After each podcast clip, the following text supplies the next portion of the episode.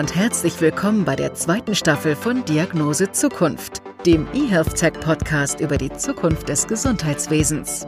Wie wird unser Gesundheitssystem digital transformiert? Wie lässt es sich sinnvoll weiterentwickeln? Diesen und weiteren Fragen gehen unsere Gastgeber nach, Doc Esser und Tobias Leipold. Zusammen mit hochkarätigen Gästen sprechen die beiden über Herausforderungen und Zukunftsprozesse in diesem spannenden Themenfeld.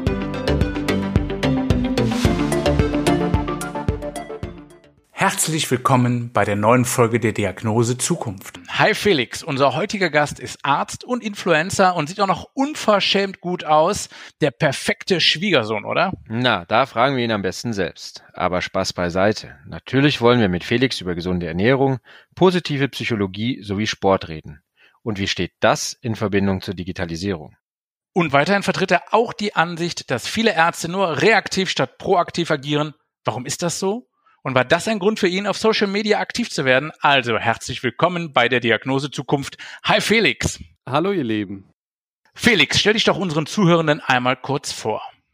Ja, ich bin dieses Jahr Arzt geworden. Ich mache so ein bisschen äh, Social Media. Ne, da versuche ich so ein bisschen ein paar Gesundheitstipps zu geben, ein paar äh, Medizintipps ähm, auf, boah, ich glaube auf fast auf jeder Plattform im Moment, auf Instagram, TikTok. Äh, ich habe auch einen Podcast. Ähm, ja, ich glaube, äh, interessanter bin ich nicht. So, so muss ich mich vorstellen. Naja, jetzt darf ich aber auch mal ganz kurz einhaken. Ähm, ich glaube, du hast, ähm, Moment, also ihr könnt mich korrigieren, knapp 170.000 Follower auf Instagram, was ja schon ein Wahnsinnsding ist, insbesondere für einen Kerl, der ja Mediziner ist. Ja, das sind ja meistens eher Mädels, die reisen, Werbung machen für Kosmetik oder auch Jungs. Alles insgesamt eher eine Szene, die für Oberflächlichkeit steht, aber du bist jetzt eben ein Arzt und ein Influencer und da hast du ja einen ganz, ganz anderen Ansatz. Also erzähl uns doch mal was darüber. ähm, es war ein ganz anderer Ansatz. Der, der Ansatz war, äh, auf der einen Seite habe ich im Prinzip so die Medizin gesehen, wie sie ist, als reaktive Medizin. Ähm, also die Patienten kommen halt erst zu dem, zum Arzt, wenn sie schon krank sind.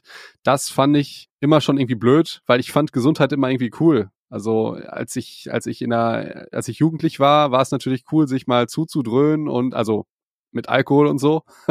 ähm, und da war halt Gesundheit jetzt nicht so cool. Und ich hatte das Gefühl, auf einmal war, war so ein kleiner Paradigmenwechsel. Es war auf einmal cool, irgendwie sich gesund zu ernähren und Sport zu treiben und so.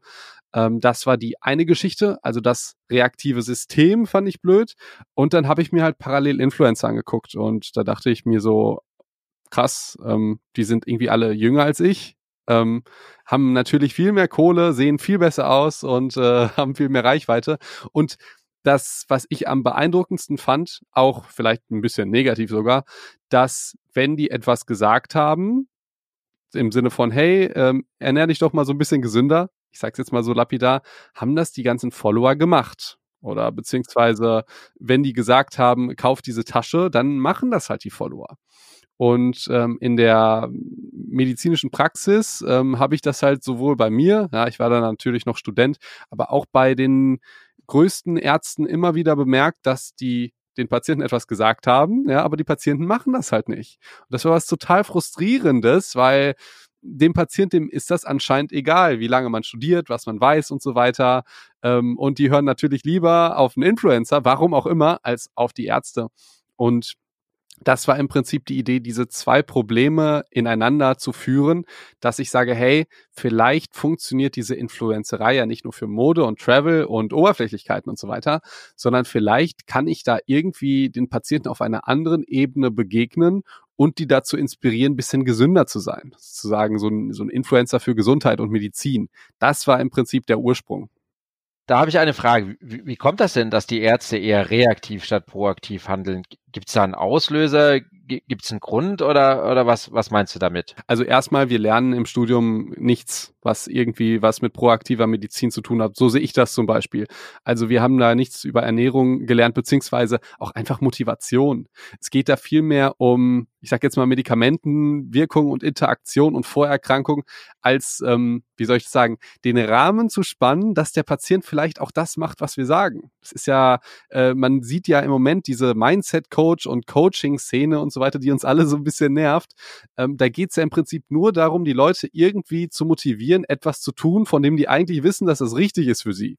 So. Und das haben wir zum Beispiel ja im Studium überhaupt nicht. Ähm, da, ich meine, man kann jetzt noch äh, ganz viele Ebenen gucken. Man kann sich die Vergütungsstruktur angucken, wie, wie man Zahlen abrechnet. Man kann sich das äh, Therapieschema zum Beispiel von Diabetes angucken. Das ist ganz faszinierend, kann man mal auf Amboss gucken. Da gibt es ja so ein Stufenschema, je nachdem, wie schlimm der Diabetes ist, ähm, wird der unterschiedlich therapiert.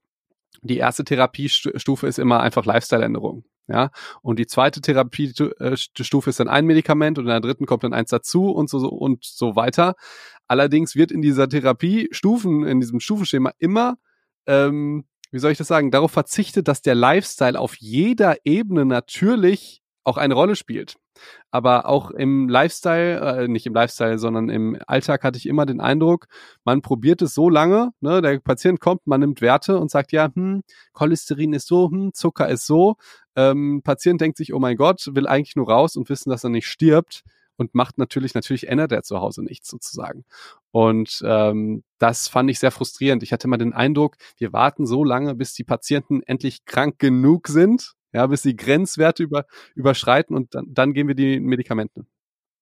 Felix, ich kann dir da absolut nur recht geben und du läufst bei mir offene Türen ein und es ist etwas, was ich an unserem Studium wirklich anprangere. Wir lernen zwar ganz, ganz viel, aber wir lernen kaum was über Prävention. Wir lernen nie, was jetzt eigentlich wirklich der gesunde Lifestyle ist und wir schaffen es auch nicht, in Kommunikation so geschult zu werden, dass man später als Arzt die Patienten auch an der Stelle abholt, wo eben Patienten abgeholt werden wollen und auch müssen.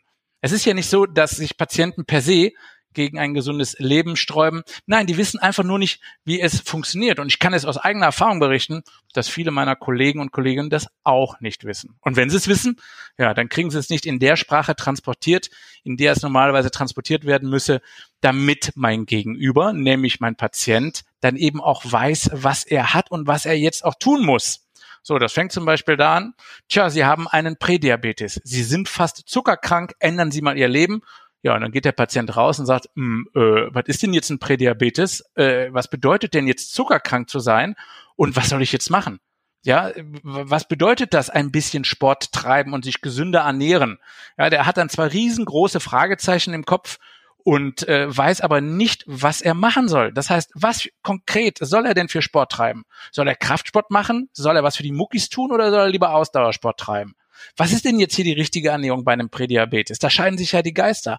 Ist es die Low-Carb-Ernährung? Ist es eine eiweißreiche Ernährung? Ist es eine basische Ernährungsform? Und da sind wir Mediziner, das muss man an dieser Stelle einfach sagen, abgesehen von einigen Ausnahmen, wirklich schlecht aufgestellt. Und äh, naja, vielleicht, ihr seid mir nicht böse, wenn ich jetzt mal kurz Eigenwerbung mache. Ähm, das war eben auch der Antrieb für das aktuelle Buch, was ich rausgebracht habe. Da geht es nämlich vor allen Dingen darum, wie Wohlstandserkrankungen hier in unseren Industrieländern entstehen und was wir vor allen Dingen darüber wissen müssen, um sie eben zu ähm, verhindern. Ja, also Wohlstandserkrankungen, dazu gehört ja der, äh, die Zuckererkrankung Typ 2, also der sogenannte Alterszucker, der aber gar kein Alterszucker mehr ist. Mittlerweile kriegen den nämlich auch viele junge Männer und Frauen. Der Bluthochdruck, kardiovaskuläre Erkrankungen, Übergewicht und Bewegungsarmut. Und mir war es eben ein totales Anliegen, jetzt einfach mal zu sagen, hm, wenn ihr das verhindern wollt, dann geht doch mal morgens zehn Kilometer laufen oder fünf Kilometer, also Hauptsache Bewegung. Und dann habe ich mir aber auch die Mühe gemacht zu erklären, ja, wie wirkt sich das denn jetzt äh, auf den Blutzucker aus? Naja, warum wird er denn jetzt besser in die Zellen transportiert? Warum brauche ich denn jetzt auch viel weniger Insulin, was wiederum dafür sorgt, dass, dass die Insulinresistenz in ein höheres Alter verschoben wird? Ja, und das muss man natürlich dann auch so einfach beschreiben, dass das wirklich jeder versteht. Und dann können wir Ärzte auch davon ausgehen, dass die Compliance da ist und dass die Leute es auch wirklich umsetzen. Also, ich finde deine Meinung, deine Haltung sehr, sehr gut und kann die voll mitgehen. Nichtsdestotrotz, da ist immer noch meine Frage, du hast mit 180.000 Followern eine riesige Fangemeinde. Was für Erfolgserlebnisse hast du da schon gehabt, wenn du etwas empfohlen hast und was kriegst du für Rückmeldungen? Ich glaube, das hat das hat viele Gründe. Zum Beispiel, früher war ja vor dem, bevor es das Internet gab, war ja der Arzt die einzige, der einzige Weg zur Medizin. Das ist ja ein ultra hoheitliches Kriterium sozusagen. Und jetzt ist es so, und das bemerke ich immer wieder, Patient kommt, ist krank, Arzt gibt ihm Tipps, keine Ahnung, Patient hat Räume, Arzt gibt ihm Tipps und Medikamente, Patient googelt es nach, das hassen wir alle. Aber es kann gut sein, dass er im Internet Sachen findet bezüglich Ernährung, was auch immer, und ihm geht's dann besser. Und der Arzt reagiert dann ja nicht mit, geil, sag mir das, dann werde ich das allen Patienten sagen, ich bin offen und lernfähig, sondern ist pampig und sagt, Alter, ich bin der Arzt und äh, du machst das bitte so, wie ich sage. Ähm, das, das ist ein Grund. Und der zweite Grund fände ich noch wichtig zu erwähnen, dass äh, das war auch die Idee, warum ich damit angefangen habe. Man muss so ein bisschen auch inspirieren, indem man es selber vormacht. Ich glaube, das ist ganz, ganz äh, wichtig, so live by example. Ob das jetzt stimmt oder nicht, ob, äh, also wenn jetzt ein Arzt zum Beispiel raucht, ja, wird das immer schwer haben, so sehe ich das jedenfalls, seinen Patienten zu sagen, rauch bitte nicht. Weil der Patient, ich meine, ob es jetzt stimmt oder nicht, ob sinnvoll ist oder nicht, der Patient soll ja in jedem Fall aufhören. Aber für den Patienten, der denkt sich, ja, wenn der Arzt das macht. Ne? Genauso, was wäre los, wenn jetzt der Doc Esser sagen würde, ja, ich lasse mich nicht impfen. Also können wir auch mal, vielleicht, vielleicht hattest du schon Corona, vielleicht denkst du, ich bin nicht die Zielgruppe, vielleicht sagst du, das müssen andere vor mir machen oder so, oder vielleicht sagst du, komm, dann nehme ich die Krankheit mit und andere können geimpft werden, irgendwie in der dritten Welt, was auch immer. Aber der Patient hört ja nur eins. Der Patient hört, der lässt sich nicht impfen. Ja, der raucht. Ja, der ernährt sich ja auch ungesund, dann mache ich das auch. Ob das jetzt richtig ist oder nicht, ne? Ähm, äh, gut, das wollte ich auf jeden Fall noch dazu gesagt haben. Also ich finde das gar nicht schlimm, wenn Ärzte ihre Schwächen auch zugeben würden. Ein Arzt, der raucht oder ein Arzt, der vielleicht zu dick ist und keinen Sport treibt, der kann das ja ruhig, der kann aber dennoch die Empfehlungen aussprechen. Bitte rauch nicht, bitte trink nicht oder bitte beweg dich.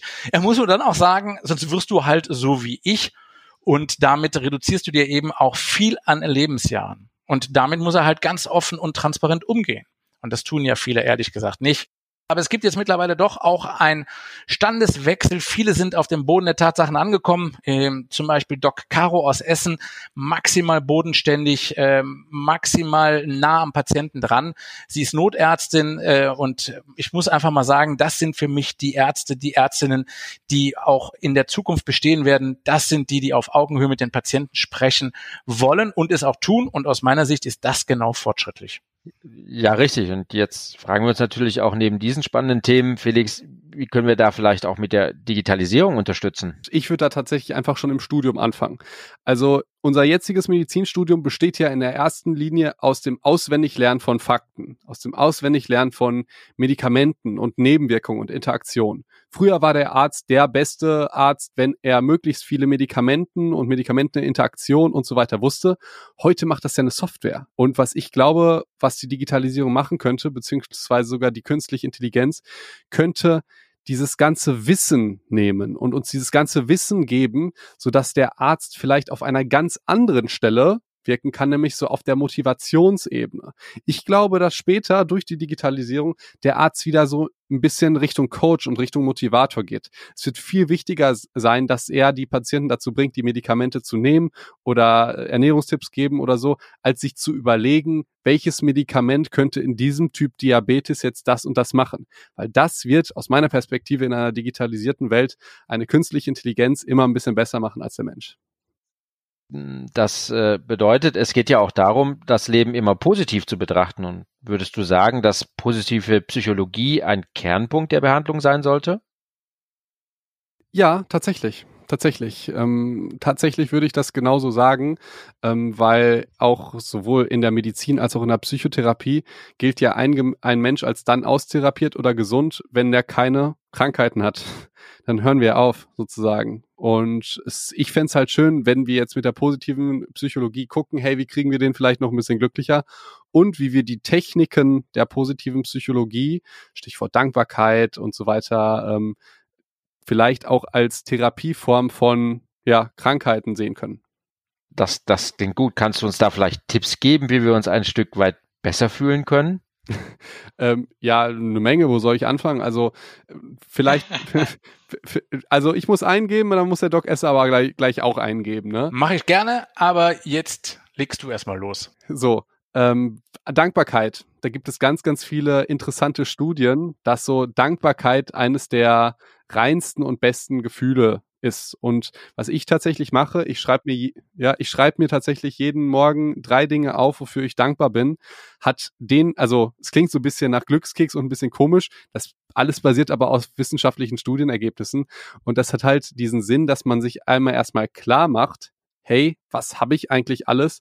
Und man trainiert so sein Hirn so ein bisschen unbewusst auf diese Sachen zu denken, äh, auf diese Sachen zu kommen. Ja, und das muss jetzt nicht unbedingt das Krasseste sein. Also ich finde das ganz spannend. Man muss das mal ausprobieren, dann aufschreiben, dann wird einem das bewusst.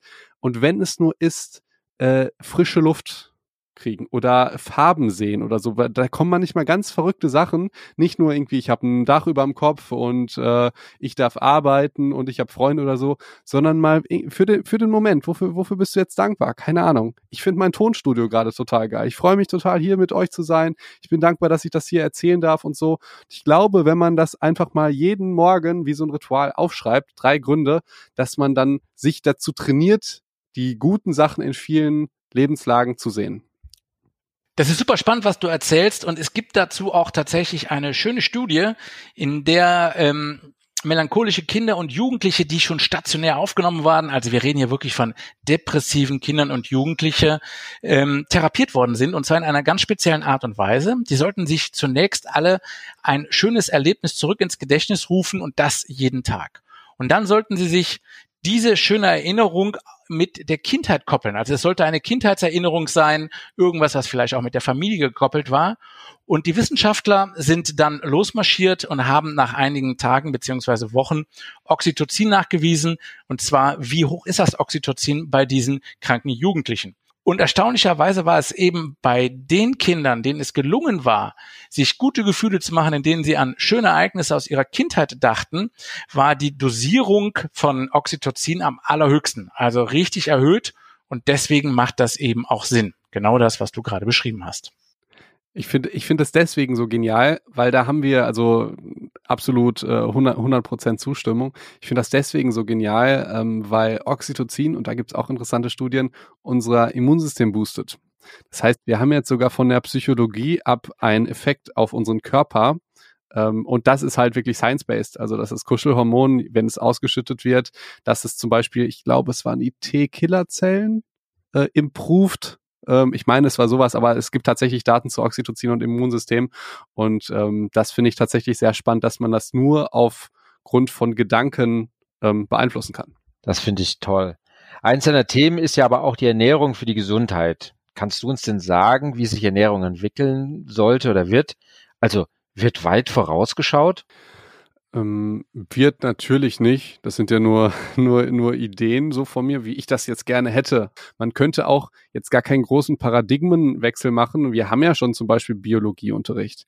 Mir ist es ein absolutes Rätsel, warum ich mir einen Löwenzahn unter Mikroskop angucke oder, oder was auch immer und äh, das, was ich jeden Tag in meinen Körper stopfe, überhaupt nicht äh, kenne. So, also vielleicht muss man da gar nicht so krasse neue Sachen machen, wie ich es gerne hätte, aber das wäre vielleicht ein Wunsch, ähm, dass man schon Ernährungswissenschaften so in die Schule integriert, dass das äh, Basiswissen ist.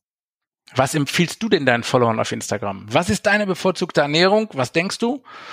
Und ähm, hast du vielleicht eine, die allgemeingültig ist, die von vielen Menschen umgesetzt werden könnte? Also, wie ernährst du dich und was tut dir gut? Also jetzt persönlich bei mir, das ist natürlich einfacher zu beantworten als für alle Menschen, was ich denen raten würde. Ähm, was ich cool finde, ist, äh, ist ähm, wenn man jetzt so auf Diät oder Abnehmen guckt. Ich finde Intermittent Fasting cool. Ähm, das, da, da bin ich Riesenfan, halt viele praktische Vorteile. Zum Beispiel, ich muss mir schon mal kein Frühstück machen, also Zeitersparnis, so simple Sachen. Ähm, das finde ich ist wirklich eine ziemlich coole, coole Ernährungsweise und vor allen Dingen, ich kann mich dann trotzdem noch vollstopfen. So, das finde ich halt auch geil. Also ich mag, ich positiv, ne? Ich finde es geil, Hunger zu haben, ne? Und ähm, nicht zu essen, das Gefühl, und halt vollkommen äh, überfressen zu sein. Das finde ich beides halt total gut. Und je nachdem, welches Ziel man erreicht, kann man das ja dann noch unterschiedlich in in unterschiedliche Zeitfenster packen oder so. Das wäre jetzt einfach so, dass dass die Intervallgeschichte. Und ich bin persönlich, und das fällt mir einfach total leicht, äh, extremer Obstfan. Das ja vielleicht mal so eine praktische Empfehlung. Die meisten Leute, wenn die an Obst denken, denken die immer an Äpfel. So an diese ganzen langweiligen Obstsorten, von denen wir wissen, dass sie irgendwie gesund sind. Was machen die Leute? Ja, ähm, die kaufen sich Äpfel, legen die in eine Schale und warten, bis die schlecht werden und dann schmeißen die weg, aber einfach nur so als, als Gewissen zu sagen, ja, guck mal, ich habe ja Äpfel da liegen. Ja, das ist, ich, ich nenne das den Alibi-Obstkäufer, ne, weil er dann sagt, ja, guck mal, ne, du siehst ja, ich habe ja Äpfel sozusagen. Ähm, dass ich da die Leute einfach mal motiviere, ey, dann kauf doch mal Heidelbeeren oder kauf doch mal eine Ananas oder so oder kauf Tiefkühlobst, äh, ist sowieso ein Geheimtipp von mir. Ähm, das wird viel zu wenig gegessen, dafür ist es viel zu geil. Und dass die Bereitschaft auch auch dafür Geld auszugeben, ähm, ähnlich hoch wird für, wie für Süßigkeiten Geld auszugeben. Und dann, also ich kenne das ja von mir selber, du denkst irgendwie, Schale Heidelbeeren 5 Euro, ach du Scheiße, kaufe ich natürlich nicht. Und dann gehst du weiter, ein Sixpack Bier oder was auch immer, das nimmst du mit. So. Ähm, also das, oder Monster oder Red Bull-Dosen an der Tanke, da denke ich mir mal, boah, weg. Also da bin ich viel zu geizig, um die, na, ist vielleicht ein anderes Thema. Aber Doc Esser, jetzt musst du auch nochmal sagen, wie, wie ernährst du dich denn jetzt so im Moment? Naja, du hast ja gerade gesagt, du bist ein Neueinsteiger jetzt im Medizinjob und ich bin ja schon etwas länger drin. Ich bin ja auch paar Monate älter als du. Und ja, für mich hat sich seit Jahrzehnten, muss ich sagen, als beste Ernährungsform die Ernährungsform des 16 zu 8 Fastens ergeben aus meiner Sicht ist das eigentlich kein wirkliches Fasten, sondern es ist ja eher eine zeitliche Eingrenzung. Und es liegt unter anderem daran, dass ich aufgrund meines Lebens in der Klinik, ich bin halt Kliniker, auf gar keine Zeit habe, in Ruhe zu essen. Und das ist mir aber wichtig, dass man sich eben wirklich Zeit nimmt, dass man bewusst Nahrung zu sich nimmt. Und ich habe eben gar keinen Bock, hier mal eben schnell ein Brötchen reinzuschieben oder noch schlimmer, äh, steht ja immer irgendwas Süßes hier äh, in den Stationszimmern äh, auf den Tischen und da greift man dann mal schnell so rein und stopft es sich in den Mund. Und das habe ich mir sehr, sehr schnell abgewöhnt, nachdem ich angefangen habe, als Arzt zu arbeiten. Und ähm, ja, es ist jetzt so, und das schon seit sehr, sehr langer Zeit, dass ich wirklich erst nachmittags anfange zu essen und dann das Ganze auch auf sechs, sieben, acht Stunden begrenze. Und wie du es gerade beschrieben hast, ich mag eben das Gefühl des Fastens, es tut mir gut. Es tut mir eben auch gut, dass ich ab und zu mal Hunger habe. So, und mir kommt es so vor, dass ich in diesen Phasen eben auch sehr fokussiert arbeiten kann, wo ich eben nicht so bräsig bin und mich eigentlich nochmal hinlegen müsste. Und äh, das kennt ja jeder, so postprandial, wenn man so ein fettes Essen hatte. Und hier versuche ich eben dann auch in diesen Zeiten, wo ich esse, auf ähm, versteckte, schnelle Kohlenhydrate zu achten. Das heißt, bei uns zu Hause wird wirklich frisch gekocht und es wird auch regional gekocht. Was bedeutet, ein Bauer beliefert uns und ähm, ja, da kommt eben regional oder saisonales Gemüse. Gestern beispielsweise, äh, da gab's ähm, Kürbis und ich hasse eigentlich Kürbis, aber das wird dann eben gegessen weil es eben gerade zu dem Zeitpunkt äh, angesagt ist. Und ich bin kein Freund davon, sich irgendwie im Winter Erdbeeren liefern zu lassen, wenn ich weiß, die kommen aus Spanien und da ist eigentlich gar nichts mehr drin.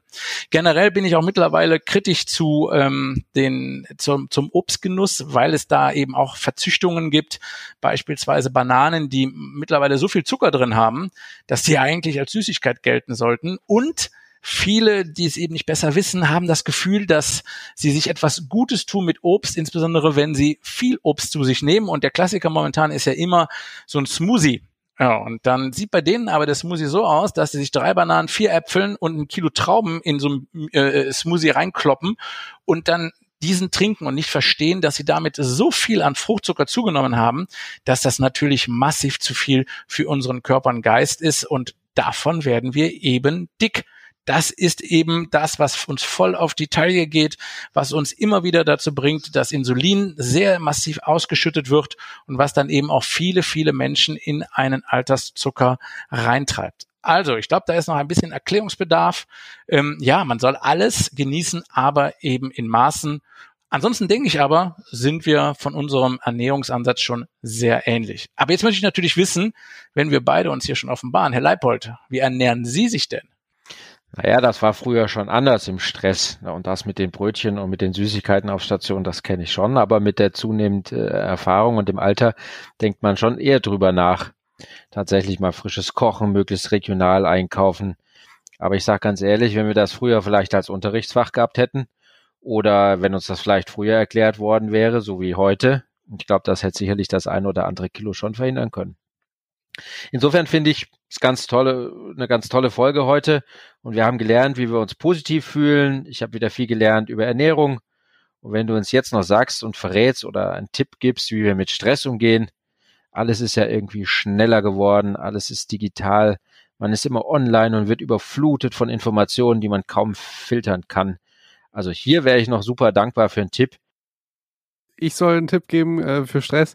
Ja, da kann ich sofort sagen, ähm, ja, kann ich, kann ich sofort sagen, äh, keine Ahnung. äh, ist im Moment auch wirklich, ist, ich bin wirklich der letzte Mensch, der dafür im Moment ein Experte ist. Ganz im Gegenteil. Ich suche jetzt auch, also ich wollte mich jetzt mal so ein bisschen nach Meditation schlau machen. Ich erzähle da manchmal ein bisschen von, aber bin da selber nicht so drin, weil ich merke, dass bei mir auch das Stresslevel ähm, steigt. Doc Esse, du wirst es ja auch so ein bisschen kennen mit, äh, mit Öffentlichkeit und Fernsehen und, und äh, das sind immer so neue Sachen, die so sehr aus, aus der Komfortzone sind. Eine Sache wäre mir vielleicht noch wichtig äh, bezüglich Stress. Ähm, das ist jetzt nur meine persönliche Einschätzung. Ähm, Stress ist äh, in unserer aktuellen Welt wie so ein Statussymbol. Und was wir eigentlich in unserer Gesellschaft machen, ist, alle Menschen auf ein Podest zu holen, die besonders gestresst sind. Eigentlich müsste man sagen, ey, weißt du was? Du musst jetzt weniger machen und du arbeitest jetzt nicht sechs Tage die Woche, sondern du arbeitest nur vier. Du machst schön halbtags und dann legst du dich mal zu Hause hin und bist in Ruhe und hast keinen Stress, sozusagen. Aber solange Stress so eines der meist äh, äh, gelobenswertesten Sachen sind, ähm, wird sich das, glaube ich, wenig ändern. Naja, ich finde, das muss man schon unterscheiden. Also ich unterscheide zwischen Eu und Distress, sprich ähm, Stress kann eben auch gut tun. Er sorgt dafür, dass wir uns fordern. Er sorgt dafür, dass wir Probleme lösen können und äh, die auch gut lösen können. Ähm, ich habe auch ein ganz, ganz großes Problem mit äh, der mit dem Ausdruck Work-Life-Balance weil darin ist impliziert, dass eigentlich Work, die Arbeit, schlecht ist und uns viel Stress macht und dass das Leben dahinter viel zu kurz kommt. Und ähm, aus meiner Sicht, und ich kenne auch viele andere äh, in meinem Freundeskreis, kann ich nur berichten, ähm, dass ich da keinen Unterschied mache, sondern dass ich auf meiner Arbeit mindestens genauso viel riesigen Spaß habe und vor allen Dingen auch haben möchte, wie auch in meiner Freizeit. Und dass ich auch niemals in die Verlegenheit bisher gekommen bin, dass ich irgendwie das Gefühl hatte, boah, mich verschlingt gerade die Arbeit oder der Berg an Arbeit ist so groß, dass ich den nicht bewältigen kann, ähm, so dass vielleicht mein Privatleben nicht mehr stattfinden könnte, sondern ich kann wirklich an dieser Stelle sagen, mein Leben fand und findet nach wie vor fast immer qualitativ hochwertig, also jeder hat ja mal so das arme Tier für mich statt. So, und jetzt habe ich natürlich hm, eine relative Luxusposition, weil ich eine Arbeit, weil ich einer Arbeit nachgehen kann, die mein Traum war. Ja, das heißt, ich liebe meine Arbeit. Ich tanze da auf sehr, sehr vielen Hochzeiten. Aber ich denke, wenn sich, ähm, wenn man sich im Vorfeld in seinem Leben klar macht, wohin die Reise gehen soll, was man erreichen möchte, was man dafür bereit ist, für Kompromisse in Kauf zu nehmen, dann können, glaube ich, sehr, sehr viele auch in der Arbeit sehr erfüllt sein und empfinden die dann auch nicht mehr als negativen Stress. So habe ich das gemacht. Sobald mich irgendetwas stresst, dann überlege ich, ist das noch wichtig für mich oder nicht? Und wenn es eben nicht mehr wichtig ist, dann stoße ich es auch sofort ab. Das habe ich in vielen Bereichen meines Lebens schon mal getan. Also sei es, als ich als Musikproduzent noch gearbeitet habe oder auch schon mal in anderen Berufen. Sobald ich merkte, das erfüllt mich nicht mehr, war ich raus. So mache ich es halt für mich halt. Ja, danke schön, mein Freund. Ich werde mir versuchen, da, da einiges äh, hinter die Öhrchen zu schreiben, dass das bei mir, äh, dass ich das ähnlich bewerte und über die Bühne kriege. Ich würde schon gerne nochmal die Chance nutzen, Felix zu fragen, wenn wir jetzt ein wenig nach vorne schauen und äh, auch zur Digitalisierung. Wie, wie würdest du dir denn als Arzt die Digitalisierung im Gesundheitswesen im besten Fall vorstellen? Oder woran dürften und könnten wir denn noch arbeiten? Was wäre denn besonders sinnvoll, wenn wir da mal einen Schwerpunkt drauflegen? Äh, ja, also ich sehe, ich sehe die Sachen immer positiv und immer als Chance sozusagen. Und wenn ich mir angucke, wie gearbeitet wird, ist da zum Beispiel eine Riesenbürokratie. So, so viele Zettel. Also ich musste in meinem PJ noch faxen. Irgendwann muss man auch mal sagen, komm, wir haben jetzt auch keine Overhead-Projektoren mehr und wir reiten nicht mehr mit Kutschen durch die Gegend. Vielleicht ist das Faxgerät ähm, auch ein wenig überdrüssig so. Ähm, das würde ich mir wünschen, dass die Digitalisierung gegen also diese bürokratischen, äh, diese ganzen Bürokratie und Schreibkram ein bisschen wegmacht und so Dinge, die einfach lästig sind, zum Beispiel jetzt beim Hausarzt, dass, dass es, dass die Arbeit aus so viel Krankschreibungen besteht, sozusagen. Da könnte man ja auch durch zum Beispiel Telemedizin, ich bin da gerade auch in so einem Startup beteiligt, das heißt Cyberdoc, wir versuchen das im Prinzip so, so Telemedizin nach vorne zu bringen, ähm, dass wir, äh, dass zum Beispiel in diesem Fall, wenn man sich jetzt nur ein bisschen krank fühlt, dass man da auf jeden Fall die Möglichkeit hat, zu einer Videosprechstunde. Dass man die dass man die lokalen Ärzte ein bisschen entlastet durch die Krankenschreibung, durch die Bürokratie, auch durch das Wissen, sage ich jetzt mal. Das war ja das, was ich am Anfang gesagt habe, dass man sagt, hey, ähm, ihr müsst jetzt gar nicht mehr so viele Medikamente auswendig lernen. Ähm, das das alles dazu führt letztendlich, dass die Ärzte wirklich wieder Ärzte sein können und wirklich wieder Medizin machen können und nicht so viel dokumentieren müssen, nicht so viel ähm, diktieren müssen und äh, nicht so viel krank schreiben müssen, sondern wirklich wieder Zeit für die Patienten haben. Das sehe ich tatsächlich als Riesenchance der Digitalisierung. Also, wir sind kurz zum Schluss und es war ein wirklich sehr, sehr schönes Gespräch. Ähm, ich hätte aber noch eine letzte Frage. Wir haben jetzt die ganze Zeit ähm, über Digitalisierung gesprochen und was man da besser machen könnte. Jetzt aber nochmal die letzte Frage. Was ist denn deine liebste analoge Gewohnheit, von der du ausgehst, dass die sich niemals digitalisieren lässt? Ich muss da jetzt so ein bisschen rumflaxen, ja. Ähm, kurze, kurze Story. Ich, ähm, ich mache ja so ein bisschen Medizin, auch im Fernsehen jetzt, ne? Noch nicht so krass wie du. Ähm, aber ich war jetzt das erste Mal im Fernsehen, ja, bei Sat 1 im Frühstücksfernsehen. Und ich durfte was so ein bisschen über Embodiment erzählen, ja, so ein bisschen positive Psychologie. Das war halt total klasse. Ne? Du bist im Fernsehen und du stellst das vor, was du liebst. Und ich konnte es sogar mit Studien belegen. Und ich bin nach Berlin gereist und Hotel Lifestyle und so weiter. So, so, ich sag jetzt mal Glamour, wie man sich das vorstellt. Und dann bin ich am Tag wieder zurückgefahren und mein bester Freund hat mich abgeholt äh, und wir sind direkt ähm, äh, in meine Garage gefahren, wo wir so eine Art Fitnessstudio aufgebaut haben. Und dann haben wir schwere Eisenplatten gehoben. Und ich hatte die ganze Zeit ein Dauergrinsen. Und nicht wegen dieser Glamour und Fernsehwelt und so weiter, sondern weil mir nicht so viel Freude bereitet, wie mit meinem besten Freund schwere Eisenplatten hochzuheben.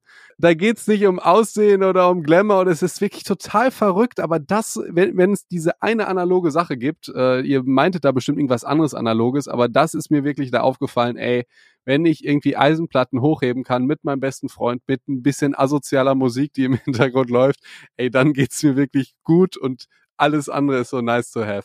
Also eigentlich war es genau das, was wir hören wollten. Ja, wunderbar. Und, und deine liebste analoge Be Ge Gewohnheit? Naja, also meine liebste analoge Angewohnheit, die ist gar nicht mal so unähnlich deiner. Ähm, für mich ist das Beste, wenn ich mit einem guten Kumpel abhängen kann und dann einfach nur äh, ein kleines Bier trinken und das wird sich auch definitiv niemals digitalisieren lassen. Und äh, ja, gestern hatte ich zum ersten Mal wieder Zeit gehabt, mich in meinem kleinen Tonstudio zu Hause auszutoben, weil der Rest der Familie aus dem Haus war und das äh, war herrlich. Ich konnte wieder ein bisschen Musik machen und es fühlte sich so ein bisschen an wie früher und ich war so richtig befreit und beseelt und äh, dieses ein Instrument in der Hand haben, es spüren, das Holz spüren bei einer Gitarre beispielsweise, das wird sich, glaube ich, Gott sei Dank auch in ferner Zukunft nicht so schnell digitalisieren lassen. Ach, was spielst du denn? Oh, äh, das würde ich jetzt den Podcast sprengen. Ich komme ja aus dem professionellen Musikbereich und habe auch zehn Jahre lang als selbstständiger Musiker hier in Deutschland äh, für Unwesen gesorgt. Ähm, ich spiele auch so mit Schlagzeug und, und Klavier und so weiter. Müssen wir mal zusammen jammen. So, die Rock Dogs. Warum nicht? Vielleicht ist das aber auch schon die Antwort auf die allerletzte Frage äh, nach der persönlichen Diagnose Zukunft von dir. Ja. Also, dass vielleicht Ärzte gemeinsam rocken sollten? Das ist die Diagnose Zukunft. Ärzte rocken. Die Rockdore. Also ich würde sagen, es ist gar nicht so schlecht, wenn Ärzte gemeinsam mal was Gutes tun äh, und wenn es das Musikmachen ist. Und ich glaube, für die Diagnose Patient wäre das auch das Beste, was passieren kann. Finde ich sehr, sehr, sehr, sehr, sehr gutes Schlusswort. So, dann machen wir es doch so. Lieber Felix, ganz, ganz herzlichen Dank. Viel Erfolg für den weiteren Weg und ich sag mal, auf bald, ey, und bleib gesund. Ja, gerne, gerne. Ich komme ja, ich bin ja um die, um die Ecke. Ne? Vielen, vielen Dank, dass ich bei euch sein durfte. Es ist ganz, ganz, ganz, ganz spannend äh, für mich gewesen und äh, hoffentlich nicht das äh, hoffentlich nicht das letzte Mal. Super, vielen Dank. Wir freuen uns auf das nächste Mal mit dir, Doc Felix. Tschüss, danke.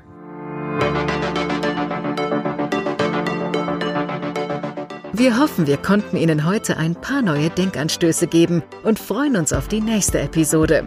Vielen Dank fürs Zuhören. Bleiben Sie gesund.